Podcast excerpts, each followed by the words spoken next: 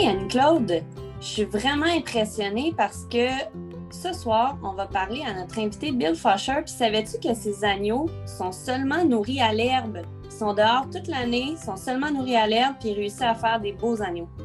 Wow, c'est impressionnant ça. Mais moi, je dis qu'il ne fait pas ça tout seul. Il doit avoir des chiens pour l'aider. Sûrement. Fait que là-dessus, est-ce qu'on s'en va le rencontrer? Oui. Bonne écoute. Bonne écoute. So, hi, Bill. Welcome. Hello. Thanks for having me. Thank you so much, uh, really, uh, to to have us uh, tonight because uh, pasture management is really a subject that interests a lot of people right now. So it's going to be really fun to talk about it with you. Thank you so much. Oh, happy to do it. First, we're going to talk about your background. Uh, tell us a little bit about it. Okay. Um, well, I'm I'm putting a, a, degree in journalism to good use. I, I, studied newspaper writing and worked as a newspaper reporter for a long time before I ever started doing anything to do with agriculture. Um, and about 30 years ago, I actually was 30 years ago this year, I got my first sheep. Um, and it's kind of been downhill ever since. Um, I, uh, I continued to work for work for various newspapers for a while. Um, kind of burned out on that entirely in the early 90s, and then um, started uh, doing a lot of different things relating to agriculture, um, running my own small farm operation, um, and now I'm working as a conservation planner um, and running my my sheep flock and you know growing a big garden that's not for commercial use just for just for home consumption and just to kind of keep me off the streets i guess. Uh, but uh, yeah I've, I've lived in um, in new hampshire most of my life um, and except for about six months um, i've lived either in the connecticut river valley um, of New Hampshire or one watershed over. Um, so I'm, I'm, very much uh, very much hefted to the ground here, as we would say about sheep. So. Okay, and how um, how many sheep do you have, and what is the the type of sheep? Um, so I have kind of two separate operations going on with my sheep. One is a, a small breeding flock of um, North Country uh, North Country Cheviots crossed with uh, Dorsets um, that I use for for breeding. There's about a dozen of them, so very small operation there. And then every spring I buy in some a few feeder lambs. Um, so right now on the ground I have a total of 65 sheep um, this, uh, you know, that small breeding flock plus the lambs that they had this spring plus the feeder lambs. The, the feeder lambs are, um, are Katahdins. Um, they're doing really well for me on, on uh, grass. I, I'm a grass, 100% grass fed operation. Okay. Um, so it was difficult for me to find feeder lambs that performed well in that um, in that management system. But I did find have located a flock that seems to be pretty reliable, and and I'm sticking with them for the time being. Okay, nice. And what came first, uh, sheep or dogs? Sheep. Not by much. so um, I got my first sheep in the winter of um, 1991, and I got my first sheep dog in the spring of 91. Um, but she was a little puppy, an Australian Shepherd, and she was uh, a terror. Uh, and uh, about a couple of years later, I got my first um, border collie, um, and you know she was um, just a, a, much. I mean, the, the Australian Shepherd was a sweet dog, and got along pretty well with everybody, but like if she had her to-do list, there was everything in the world, and then whatever I wanted her to do came next. so I mean, if she got around to doing what I wanted after everything else in the world was done, that was fine with her. Um, but you know, I never really got very much out of her in the way of work. Um, but the uh, the little border collie puppy came along a couple years later, um, and you know was like instantly obedient and um, you know just we had a connection that I haven't really had with another dog since. So it was it was a pretty it was a pretty stark contrast. mm-hmm. nice. Oh wow. Okay, so now we're going to talk about uh, pasture management. So, what is intensive pasture manage management? Um, well, there's millions of different flavors, and every grazing guru has his or her own little brand that they're trying to promote, or, or um, you know, that they. I don't mean to be overly cynical about it. There are little shades of differences between what everybody, all of the grazing gurus teach, but the basic principles are the same, and it's that you have a relatively large number of animals in a relatively small area for a short period of time, and then that area is not grazed again for a, a fairly long time.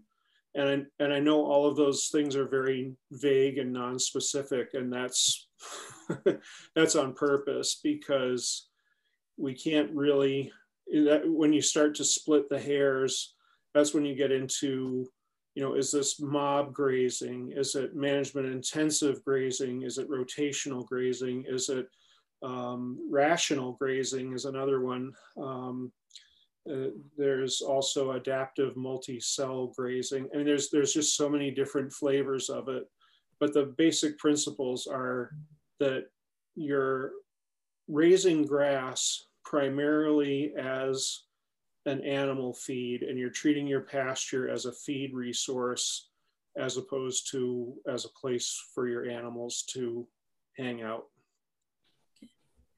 Okay.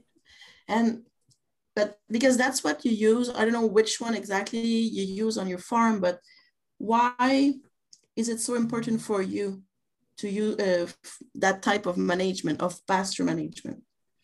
it's important for me because I need to maximize the quality and quantity of feed that I get off of every acre of land that I manage because I'm um, I'm a hundred percent grass fed. Um, you know, my customers are expecting that from me. Um, I can't, um, you know, my land is limited. I can't just um, you know, if, if the pasture is grazed down to dirt, I can't just go somewhere else. Um, so basically, it's the only way that I've found that that meets the nutritional requirements of growing lambs and lactating ewes um, without any any outside supplement from you know grain or um, you know uh, byproducts that sort of thing. So it's a durable. So it's it's it helps you all also in, in during time. So you can. So it's not something like one year the weather is not good, so you you can still manage to feed your lambs if you take care of your soil. Yes, so that I guess that's that's the next layer down is that I'm I'm looking at um, you know how can I improve my soil health um, and as, as you were saying, if there's a drought, I can still keep my animals fed and have enough grass to, to keep things going. Um, at times when, you know, a lot of my neighbors have had to start feeding, um, feeding out their winter supply of hay, I'm still able to, to be out grazing. And I guess the, the real bottom line is that I'm, I'm an incredibly cheap person. and um, well managed pasture is my lowest cost feed um, per animal day. I can't, there's nothing else that I can even come close to touching the, the cost, keeping the cost of production down. It does require more labor on my part than some other feeding systems might. Um, but it doesn't actually. Once you get a system down that works on your on your farm, um, you know you can you can really keep the labor requirements to a fairly manageable level. Um, you know, my fencing, my, I move my sheep every day to a new piece of ground. And I probably, a normal day is less than an hour. Oh, yeah. So, um, you know, it, it, it depends on how productive your pasture is. Obviously, if you're um, if you have to fence bigger areas because you need more forage yeah. to last a day, then it's going to take longer to set up the fence. But, um, you know, right now I've, um, the pasture that I'm working with, I've spent a lot of time and effort and frankly money um, getting the nutrients right. Um, I've put a lot of limestone and, and some fertilizer, but mostly it's been management, just giving the grass the time it needs to recover before I graze it again. Um, and that's made the roots a lot stronger than they were. Um, so, it, you know, every every year I get better and better yields on the same amount of ground. Um, one of my friends um, in this grazing business has figured out at one, a couple of times that you can you can just about double your pasture output by going from um, a continuous grazing setting where you just put the sheep, the sheep or the cattle or whatever you have out on the pasture and let them just graze whatever they want. Um, to if you go from that to the kind of grazing that I do and do nothing else, no fertilizer, no limestone, you can just about double the amount of, of forage that you produce. So in some ways, it's like getting another farm for free. Um, exactly. And um, so we talked about it a little bit, but what are the pros and cons of that type of patch, pasture ma management? Right. So I guess the, the biggest downside of it is that there's a steep learning curve and it does take time. Uh, you know, if you're moving your sheep every day, then it takes time every day. Um, and I know some people, um, I've never been able to get myself to do this, but some people don't look at their animals every day. Um, they might, you know, see them a couple times a week or whatever. Um, and I'm not, I'm not going to judge somebody like that, but that's just not something I'm comfortable with. I want to see them every day. Plus, you know, we're going to talk about this a little bit more later, but I have a livestock guardian dog that stays with them. So mm-hmm. he or she needs to be fed every day anyway. So um, I'm going to the sheep every day anyway. Um, so it's, you know, to me, I'd rather spend the time, um, you know, working on the, working in the field. Um, so that's, I guess the con is the labor, the pro is the output. Yeah. And um, you also use your sheep to regenerate soils. Uh, can you tell us more about that? Sure. Um, so basically, the way that I'm I'm talking about managing the pasture um, involves leaving a lot of forage behind, where they they um, I'm not trying to get them to to um, graze everything down to a dusty nub. I'm I'm leaving um, oh, I'm going to talk English. I, I was going to try to convert it to centimeters, but it's okay. I'll leave you guys to do that. yeah, it's okay. I'm one of these horrible Americans that can't, can't figure anything else out. So, um, but uh, yeah, about, I leave usually at least six inches of stubble behind after the sheep are gone. And, and right now I, am actually leaving more like eight to 10. Um, I'm, so I'm you know, there's a there's another old saying in um, management intensive grazing that you take half and leave half, and I'm probably taking a quarter and leaving three quarters. Um, so how does that build soil? Um, what what all of that stuff that's left on the surface is um, it's armor for the soil, uh, it's habitat for all of the soil organisms and it's um, a rich source of, of carbon. Um, so over time, all of that stuff that my sheep are trampling down every year and that they're, you know, their dung and their urine is getting mixed in with as they as they trample it in um, is turning basically turning into soil um, and at first it's kind of a slow process and you would think well it's you're mulching out your grass so why would why wouldn't it um, you know sort of slow your grass production? But it actually you know once once things are are working right it breaks down very very quickly. Um, and the the life in the soil the earthworms and all of the the bacteria and other microbes um, really pull that stuff apart and make it into soil organic matter very quickly.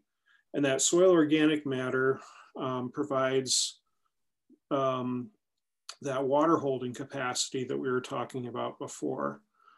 So, you know, when it's 104 degrees at the soil surface in a cornfield um, or in a overgrazed pasture in the middle of July, um, and again, that's Fahrenheit, the ugly American.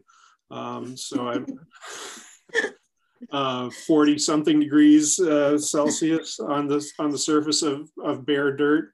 Um, the surface of the soil and the pasture that I'm grazing would, would be much lower than that, probably, you know, 80 degrees Fahrenheit, maybe even less. Um, so what that does is that it allows that um, all of the biological processes in the soil to continue. Because if you, when you start to get up to 100 and, 104, 105 plus, which is very easy to do in, in a bare soil system, um, your biology is either, if it's mobile, it's moving down deep into the soil to stay cool. And if it's not mobile, it's dying. Yeah. Um, so it's, uh, it, it's really an interesting system. It mimics um, what we used to see in the Great Plains in the in North America, and um, still in and still see in some places in the uh, you know the grasslands of the of Africa and the the steppes of Eurasia, um, where animals just sort of come through, kind of lay waste to everything, and then move on. Yeah. And in some cases, they don't come back for a full year. Depends on the rainfall that you're getting and so forth, how much things are going to regrow. But um, you know, it's it's it's a it's a system that that works really well in nature, and I'm just trying to mimic it. Yeah, and and what I've read is that uh, like the bison would move because of the predators, mm-hmm. and and like the sheep like let's say the, the border collie or the dog is not a predator per tail, but it, make, it makes the it makes the sheep move, and that's what mimics even more what you're doing. Is is it is it uh, true or like what do you think about that? Um, well, more what mimics what the the, the predator effect on the on the great herds of of large ruminants um, is just bunching the animals up in a small fence. Um, so having, uh, and that's where you start to get into the mob grazing stuff. Mm. Um, with with sheep, I'm usually, uh, I usually have about a hundred, uh, 60 to a hundred thousand pounds of live animals per acre. I'm sorry, that's my computer. no, it's okay. Um, um, and with cattle because you know for a lot of different physical reasons you can get much higher stocking densities. People are sometimes mm-hmm. running half a million to a million pounds per acre. Um, and what you what you're accomplishing with that is that trampling effect. Okay. Um, pushing all of that um, refused pasture um, down in, into contact with the soil, not necessarily into the soil, but just so that it's sitting right on the surface so that the, uh, the, the, soil life can get at it. Um, and, um, you know, so, so it's not so much that the dogs are making them bunch up, it's that the people are making them bunch up and we use the dogs to help with that. Oh, okay. Yeah. Okay. No, it's good. um, so if someone wants to, is really interested in that type of uh, management, do you have good resources like books or websites or to suggest? A, a, great website called On Pasture. Uh, I forget whether it's .org or .com um, that uh, my friend Kathy Voth publishes.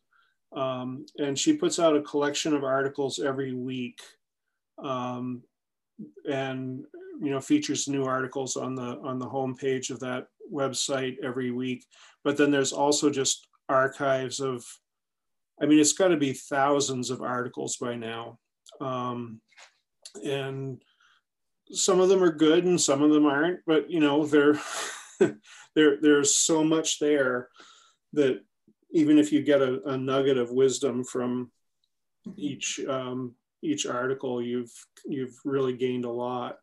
Um, Kathy herself is one of the people that um, kind of got me over a lot of my fear of quote unquote weeds in pastures. Um, she uh, had a had a business for a while um, called Livestock's for livestock for landscapes, where she developed a technique of training animals to eat vegetation that they wouldn't normally eat on their own. Mm-hmm. Um, you know, usually wasn't something that was actually toxic about it, but just that they were unfamiliar with it and, you know, maybe it was a little bit prickly or whatever. Um, and she developed a system to to train them to eat that sort of like leafy spurge was one that she did out in the in the west but she's also shown that you can get animals to eat bull thistles and you know stuff that you would really think that they would absolutely not touch um, and you know so she she helped me understand that that the things that we call weeds in pastures are often actually things that are either helping to heal something that's wrong with the soil um, or they're just a feed resource that the animals don't recognize yet. Okay. Wow. Good. Thank you. So, you, so your sheep are always outside. They're not going in a barn. I don't have a barn. Okay. So even in so winter, yes, they're always you have a lot of snow. um, yeah, we we have snow cover from so usually pretty consistent snow snow cover from sometime in the towards the end of November until early April. Um, and the so the animals are outside. They they have um, shelter that they can get under in the form of um, spruce trees and uh, other evergreens, um, but they're they're eating outside. Um, I don't have any of the feeder lambs over the winter, so you know my population um, shrinks right down just to the uh, to the breeding ewes and to any lambs that I'm I'm growing out from the from the May lambing that I do. Um, my my own ewes lamb in May, um, and by that time, here in southern New Hampshire, um, we're usually pretty warm. Um, I have had snow as late as May 20th. Okay. Significant snow, um, but that's really, really unusual. Um, so they lamb on they lamb outdoors. Um, I don't assist uh, unless you know there's like a humane reason to to get involved. Nobody goes into jugs again unless there's a problem. Um, and it's been three years now since I've had to touch a wet lamb. Um, oh, okay. I, I mean, I just basically have been really particular about the ewes that I keep mm-hmm. so that they're they know how to do it. And even the first timers right now are, you know, knock on wood, and, um, aren't aren't doing anything stupid. They're you know they're claiming their lambs they're cleaning them they're feeding them um, so it's it's working out pretty well i've been doing that outdoor lambing that outdoor may lambing for about well, it's got to be close to 15 years now. Okay, so they're good mamas. Yes.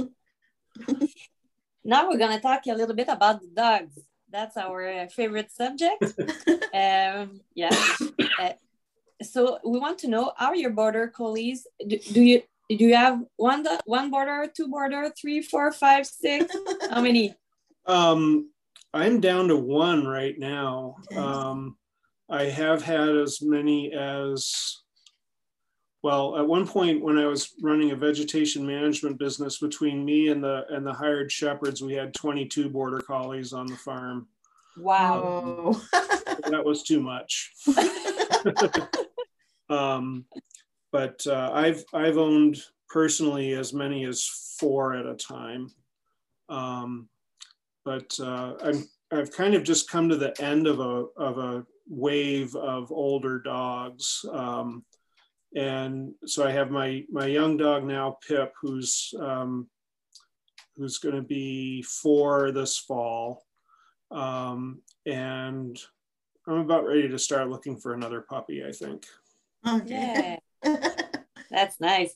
And how is he helping you uh, on the farm? What tasks what tasks are they helping you with? Um, so the most common thing that my my border collies do with me is um, get the animals from wherever they are in the pasture to my handling setup um, mm. and um, get them into the corral so that I can uh, either, well, I weigh them every month. Um, and then a couple of times a, a, summer, I'm also treating them with dewormer. Um, if there's any other sort of health issues going on, um, you know, then the lambs will need to be vaccinated at some point. Um, so, you know, just basically getting them corralled for handling. Um, and then also on my farm, there's a couple of uh, pastures that are separated from the, the main block of land by about uh, not quite half a mile of um, old town road. It doesn't actually, it's not open to traffic anymore, but it's kind of more like a logging road, I guess, skid trail. Um, so we have to go up to those other fields and back down again. Um, so we do that a, a, few times a summer. Okay. Um, loading trailers, um, you know, just kind of basic farm stuff. Okay. Well the, the dog is essential in that type of i think farming because they're not inside they're outside. So you need to have somebody to help you. Yes absolutely. I, I couldn't do this without a good border collie. Yeah. Um, okay. And what are the pros and cons of having a dog as your helper? Um boy i'm pretty hard pressed to think of any cons i mean i yeah. guess I guess they don't live long enough. Yeah. Um, I'm sort of acutely aware of that right now. If, um, in the last two years, I've I've had three go, um, and you know they they work until mine, mine seem to work until they're 10 or 11. Sometimes you know even a little bit longer than that. Um, but uh, you know it's I'm I'm at this point starting to realize that I, I probably need to almost always have one young dog in training. Mm-hmm. Um, just because if anything were to happen to my main dog, um, you know, I'm, I'm up the creek. yeah, it's true. I mean, um, okay. And um, now you're thinking maybe about having a new pup. What are you looking in for a puppy? you know, I, I, was thinking about this um, before before we came on today, and and my every puppy I've I've gotten so far um, has been the one that was left. Everybody else got what they wanted, and I got the I got the one that was left, and and it's worked out super well. Yeah. Um, and you know, I think I think that's, I mean, really, when you're looking at an eight week old pup, there's no way to tell what you're what you're looking at. You know, mm-hmm. um, it could be the it could be the the next Wiston Cap, or it could be a total dud. Yeah. Um, it in all likelihood is going to be somewhere between. You know, there, there's, you know, the, you so you just basically. I look at the parents and I and I watch them work and um, I try to see what dogs work the way I like a dog to work and when I see that kind of um, those kind of parents being bred, um, I'll inquire about litters and and see if I can get a pup out of that litter. Um, you know, so far, I would I would say my my record's about probably 75% really good dogs, 15% okay dogs and 10% not so good dogs. Okay. okay. And, and, even the not so good dogs were wonderful dogs. They just weren't great sheep dogs, you know. Yeah. No, I haven't good. had yeah. haven't had a horrible border collie. No, No. it, it doesn't exist. It doesn't exist. so the border collies are not the only dogs helping you on the farm. Uh, can you tell us more about your your guardians? Guard, you have one guardian dog, um, but yeah.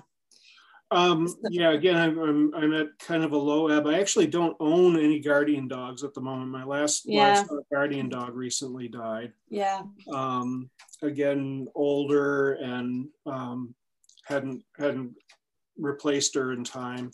Um, but I do have a, a younger um, guardian dog on loan from another neighboring farm um, where he was having some trouble with some neighbors shooting off fireworks. Um, so basically, until fireworks season is over, he's going to stay with me, which is great. He's a Mm. wonderful dog. He, the um, both he and the and the one that I recently lost, Leo, is the is the one I have now, and Luna was the one that I recently lost. Um, are, are Maremmas were Maremmas. Yeah. Um, I've had Maremmas. I've had Great Pyrenees. I've had crosses of the two. Um, when I was working on the power line projects, we had a lot of guard dogs that were um, Akbash and Anatolian and a few other things, and, and again, crossbreds.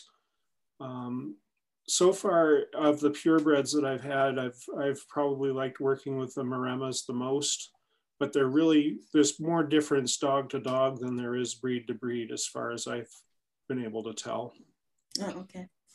Um, so they stay out with the with the animals 24 7 um, and um, mostly their job is to set up a kind of a serve as a deterrent you know so our predator of our biggest predator of concern in my area is the eastern coyote which i think you guys call a brush wolf. Um, uh, or at least I've heard heard them called that in Ontario. Um, Okay. So they're they're like a fifty to seventy five pound um, canid, um, not at all like the western um, coyote, which will be you know thirty five to forty five pounds. Um, they hunt in packs like a wolf. Okay. Um, Yeah. You know, they're they're much more wolf-like than coyote-like, um, and so basically, what a livestock guardian dog does is um, raise the risk for the predator of of taking your livestock. Um, push comes to shove, the livestock guardian dog will fight to protect the sheep usually Mhm. Um, but they're they're more just there. They're marking their territory with scent and and by barking, um, just basically telling everybody in the neighborhood that there's a big dog here. You don't want to come mess with these animals. Um, so that and um, you know, and I also use um, electronet fence with a good hot charge on it. And between the livestock guardian dog and the and the electronet, the sheep are pretty safe. Okay. okay. And one one dog for the amount of sheep that you have, it's okay. Yeah, and that's again partly because of how I run them because they're in a small area that the yeah. that a single dog yeah. can cover. Um, if they were in, you know, so most of my daily paddocks are about a tenth of an acre. Um, and if they were bigger, if they were two or three acres, then I don't know that a single guardian dog would necessarily be able to cover them in our yeah. terrain because okay. there would be parts of the pasture that parts of the enclosure that he wouldn't be able to see. Um, not that sight is their only means of detecting predators. They are also, their hearing is very keen and their sense of scent is very keen. So, but anyways, they, they tend to get uncomfortable when they can't see all of their sheep and all of their territory. You know, they understand that that fence is a barrier, but they like to be able to see all four corners. Yeah. Okay. And I heard that um, guardian dogs sometimes they need to go and explore their their field so they they like go out of their flock but you it's happening or because of the electronet they will not try to go out um i won't say 100% they never do it but but it's extremely rare um, okay. for my for my dogs to leave the sheet um, when Luna was younger, she had a habit of of occasionally jumping over the over the electronet, um, and even when she did that, she would not leave earshot of her sheep. She she yeah. would sometimes go where she couldn't see them if she was in pursuit of a of a threat. Okay. Um, I did have some Great Pyrenees, and you know, part of the thing about Great Pyrenees is that they tend to be more of a wandering dog than a lot of the other breeds. And I had some Great Pyrenees crosses that um, I had one Great Pyrenees purebred and a Great Pyrenees cross that just went for miles and miles, oh, yeah. miles. Mm. Um, yeah, I had one that crossed the Connecticut River on the ice, ended up on oh. the interstate highway on, in Vermont. My God.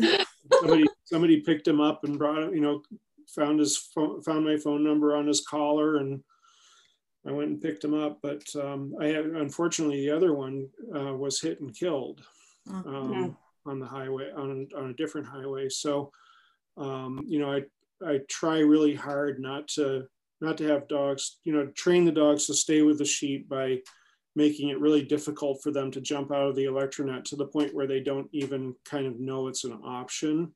Mm-hmm. Um, you know, so there's a lot of different ways that you do that by putting things on their on their collars that they have to drag around when they're puppies so that they don't get in the habit of jumping over things. Okay. Yeah. Um, yeah, but uh, no, they're super useful dogs and and again, something that I think I wouldn't be able to do this without.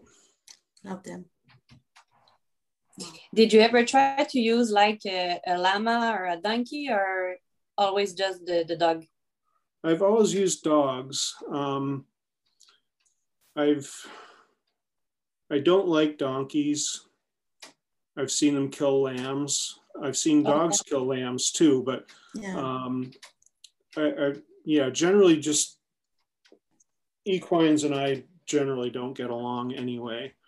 Um, and so, so anyways, that kind of dissuaded me from, from donkeys and um, llamas, I think are good if you get a good one, but there's a lot of bad ones. Yeah. Um, and I think it doesn't take, if you get to the point where there's really serious depredation of your animals. I think llamas understand that they're not the first thing on the menu and they'll yeah. just get out of the way. Um, some will some will stand and fight, but see, the thing I like about about dogs over llamas is that dogs, um, through you know, because they're communicating with other canids, they can they don't have to fight very often. Like I, I I think maybe only twice in 30 years have I had an actual situation where a livestock guardian dog tangled with a with a coyote. Okay, yeah. Um, but llamas don't have any way of projecting their presence. They have to wait until something comes into the pasture and then go over and stomp it. Yeah. Um, so I would rather, I'd rather stop them outside of the uh, outside of the pasture than have them stopped once they're in. Yeah. Okay. That's part of the reason that I like the dogs is and, and the electronet as a system is that it's non-lethal. Um, yeah. I, I don't want to kill coyotes. They were here mm-hmm. long before I was. They'll be here long after I go. Um, and also, killing them means you get more. yeah. Um, so, you know, I, that's that's one of the reasons that I like the dogs is that they just they're they're a good means of peaceful coexistence. Okay. Nice. Um, in a previous episode, uh, Dave Young said that using a dog to manage sheep can contribute to the health of the sheep. Do you agree? Absolutely. Um, so, at the most basic level, having a dog that allows you to get your animals corralled and, and um, treated on time avoids a lot of health problems. So, yeah. if you don't have the dog and you have to wait until you can get the neighbors or the teenagers or the somebody else to come and help you. Um, I mean, the things that I can do single-handedly because I have a dog um, are, you know, that's one of the things that keeps my flock as healthy as it is. Um, and I think also um, just because the, as you move the flock around, um, with dogs, it becomes very obvious very fast if one of the sheep isn't feeling tip top. Mm-hmm. And, um, you know, the way to keep a sheep healthy is to not let it get sick. Yeah. Um, and, and so having a, having just that little bit of pressure that dogs can put on the sheep um, when you're when you're just moving them from one part of the field to another really helps helps you pick out limpers. It helps you pick out ones that are lagging for some reason. If somebody's going to have a, um, a, lung problem, they'll cough maybe. Um, yeah. You know, it's it, it really definitely. It's not so much that the dog itself keeps the sheep healthy. It's just such a handy tool for the shepherd that the shepherd can keep the can keep the sheep healthy. Yeah. It's teamwork. Yep, absolutely. Yeah. And uh, do you think it is important to promote the use of dogs on farms? I'm, I'm, I have mixed feelings about this because I think there are some people who really they're not going to do a good job with a dog and i'd almost rather have them not have a dog than to do a bad job with a dog. Mm-hmm. um, because that doesn't help anybody. You know it frustrates the dog it frustrates the handler. Um, it's just, I, I would, I, I think that they're extremely valuable in a lot of settings, um, but it, you have to be the right kind of, I want, I don't want to say right, but you have to be the kind of person that works well with a dog and that can be open to the communication that is needed between a dog and a, and a handler. Um, you know, and I'll be completely candid, that did not come naturally to me. Um, you know, that was something that took me probably half of my first dog's life to learn. Yeah. And she was pretty pleased when the penny finally dropped and we could start doing some actual work together. But, um, you know, it, it, it, if I had stayed the kind of dog handler that I was when I started out, where I thought I knew everything and the dog was just supposed to do exactly what I said no matter what. Um, you know, I would have hated border collies and I would have just thought they were all useless because they've, they've always got information that you don't. Oh, yeah. um, and you just have to learn to listen to them and, and also know when not to listen to them. Yeah. You know? Yeah. and it's, a, it's not something that everybody can do. So I, I feel like if if a dog if you if you're comfortable working with a dog then absolutely we should promote you know we should we should help anybody who wants to work with a yeah. dog yeah but yeah, i don't think we should say everybody should have a dog. Totally. How about yeah. that? Yeah, yeah it's perfect. that's good. Perfect. Um so also we're going to talk about trials because we talk about the dogs training but you also did some uh, you competed in trials with your dogs. So what was the place of the, the competition in your life? I was I was pretty into it for a while um, in the late 1990s, early 2000s. Um, I I had I had, I had, a couple of good dogs that did well in trials. I mean, not nobody. My my runs were always a chance for people to to get to the porta potty or or go back to the camper and change their socks or whatever. Uh, it wasn't it wasn't must see dog trialing, but you know we didn't always embarrass ourselves, um, and and we enjoyed it. The main thing I think happened uh, as a result of training my dogs for trialing was I, I recognized what their potential was. Yeah um, I I don't think I understood. Um, well, I certainly it certainly made a better shepherd of me. Um, you know, learning to watch for things like which way are the sheep looking, um, what are they, what are the, what are their ears telling me, um, you know, how is she holding her head, you know, all of those sort of really subtle cues of sheep body language that um, that you need to have in order to, you know, do the precision work that you have to do in trials, um, as opposed to the you can get away with some pretty sloppy stuff on the farm. Let's be honest, right? Yeah. and um, I I think that um, you know getting ready for trials with uh, with Molly and Tweed, um, you know, really made a better shepherd of me. And, and it also helped me understand what a good border collie is capable of.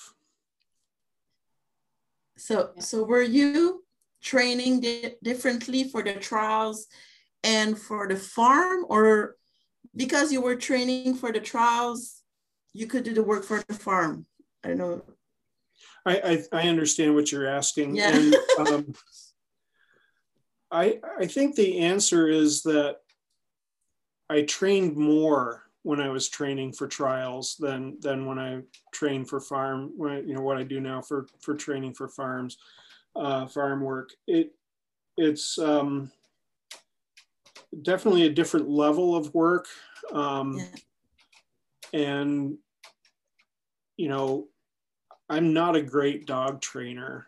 I mean, anybody who's watched me run a dog can tell you that. Um, I always work with dogs that I've trained myself um, when I when I've trialed. Um, I'm not sure if I'll necessarily ever trial again, or if I feel like trialing has taught me what it's going to teach me. Um, uh, but I think my um, you know my approach to training for trials was just to spend more time um, working on the finer points than I than I would necessarily with with a farm dog. But um, probably help you because I guess so. Yeah. On the um, farm, on the work, yeah. Yeah, I mean, I think I don't I can't imagine training a dog. I know people do it and they have a great time and and good for them. Um, but I can't imagine just training to go to trials.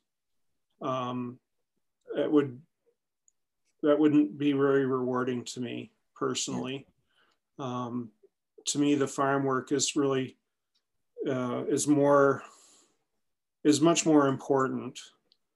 Um, and if I can get a dog like my current dog works great on the farm, but I'll, I'll probably never run in a trial with him just because he's not you know, I, I, haven't spent the time with him. He may have the capacity, he may not, to do the sort of precision stuff that you need for a trial, but we can get the we can get the animals from point A to point B pretty confidently and without a lot of you know, fur flying and and a lot of nonsense. And that to me, that sort of quiet competence is um, that's the important thing. If I can get a dog to that point, I'm pretty happy. Yeah, yeah, for sure. So it, for you, is there a difference between a farm dog and a competition dog? For me personally, yeah. No, I would. Well, I wouldn't ever. I wouldn't ever keep a dog or I shouldn't say that because it has never come up. But I was going to say I, I, would never, I would never keep a dog that I couldn't use on the farm, no, yeah. um, even if it was a great trial dog. Um, okay. The so is there a difference? I mean, I I haven't been to very many dog trials in the last few years, but I have sort of felt like there's been a trend um, among some of the dogs that I've seen to think geez, I really wouldn't want that as a farm dog. Yeah. Um, where when back when I was trialing, that was a really rare thing. Um, you know that any one of those dogs I would have been perfectly happy to have working on my farm. Okay. Um, so I think there's starting to be a little bit of divergence, but that yeah. could just be also me be, becoming a grouchy old so and so than I than I was 20 years ago. Yeah. Yeah, my time. Yeah. Okay. So we're actually at um oh no, sorry. So but I think we talked about the training, so there's no difference for you. So we're now at the conclusion already. And uh, but before we go, we would like to ask you what advice would you give yourself 10, 15, 20, 20 years ago or to someone who just who's just starting out or and, and wants to progress in the field and and i'm not talking about trials but maybe more like farming and uh, sheep handling uh-huh um, so in in agriculture i guess my advice would be um, settle on settle on what you're trying to do and do it. Don't try a million different little things. Um, try something at a at a scale where it's where it's feasible. and if it doesn't work, try something else. Um, so, I mean, one, one of my problems has always been that I have ended up with this sort of mishmash of different kinds of sheep, and they were very hard to manage because they were very inconsistent. Um, so you know, settle on some some particular characteristics that you want, and um, and and really really work on those in your in your flock.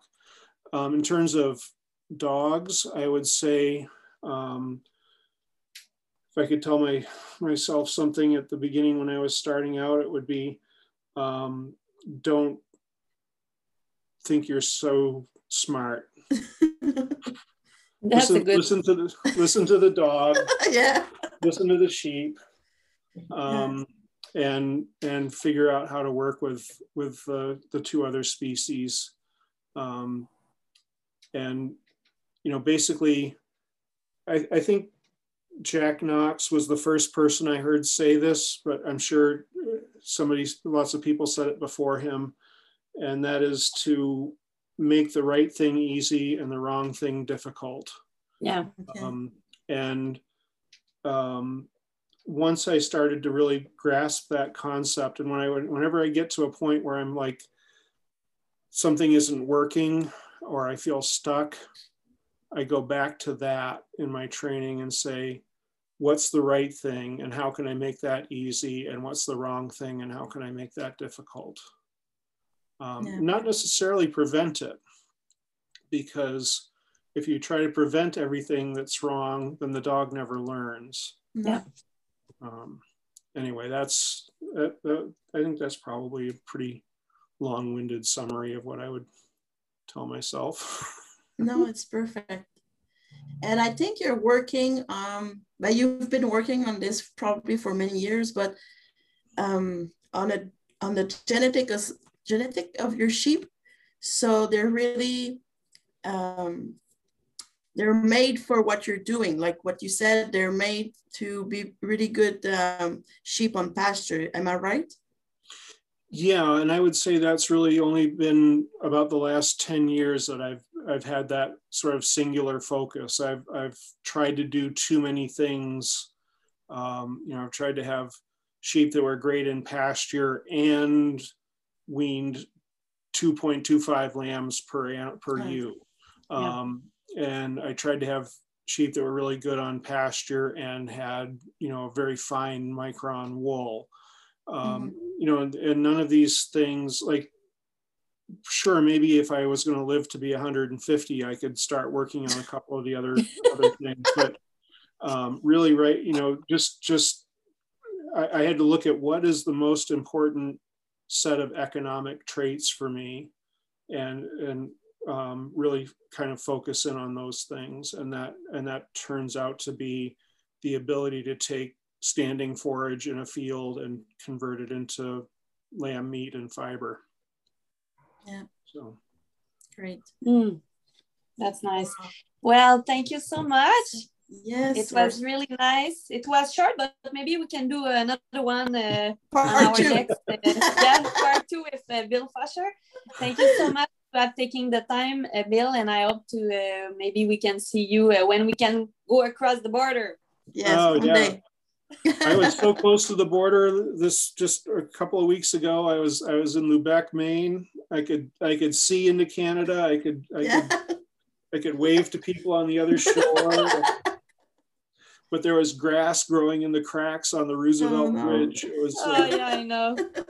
we can't wait, and you're gonna receive something. Uh, Annie Claude will send you a little gift uh, from Thank us you. to you.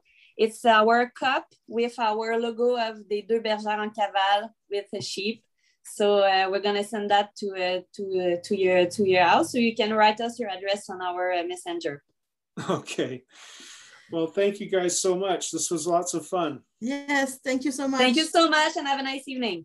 All right, you too. Bye. Bye. Bye.